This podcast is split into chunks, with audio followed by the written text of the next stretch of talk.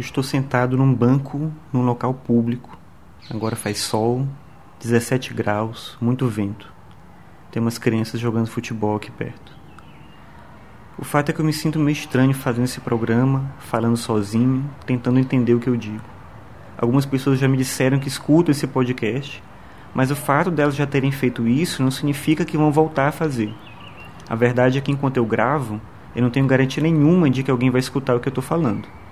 Mas mesmo assim eu volto toda semana para gravar e postar um episódio novo desse podcast. Mas por quê?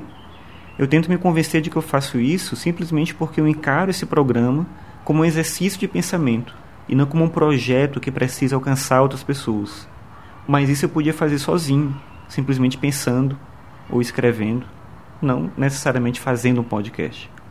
No entanto, eu vou continuar fingindo que você está aí, eu vou continuar falando coisas como se você se importasse. Se bem que, não sei, pensando agora, eu acho que eu não estou falando com você, mas com um ouvinte virtual, uma possibilidade, uma probabilidade. É mais ou menos como o Truman falando no espelho.